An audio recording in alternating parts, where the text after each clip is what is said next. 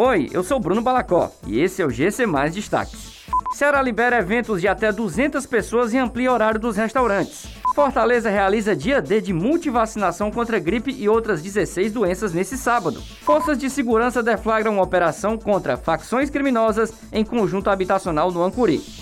O governo Camilo Santana anunciou nesta sexta-feira as medidas do novo decreto do Ceará. Entre as medidas estão a liberação de eventos em espaços fechados com até 100 pessoas e em espaços abertos até 200.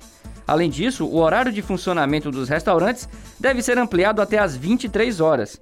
As novas orientações entram em vigor já na segunda-feira e devem ser respeitadas pelos próximos 15 dias. A Secretaria Municipal de Saúde de Fortaleza realiza neste sábado, das 8 às 16h30, o dia D de multivacinação contra gripe e outras 16 doenças para que a população atualize as vacinas em atraso. O mutirão acontecerá em 112 postos de saúde da capital. A vacina da gripe é extremamente importante para a população, protegendo contra a síndrome gripal.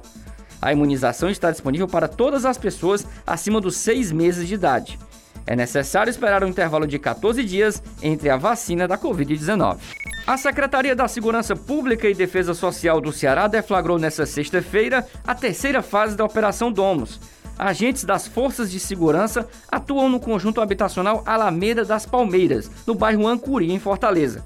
A operação é uma ofensiva permanente e tem como finalidade atuar no combate às facções criminosas e às ameaças sofridas por moradores de conjuntos habitacionais em Fortaleza.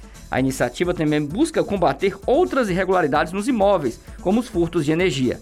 Essas e outras notícias você encontra em gcmais.com.br. Até mais!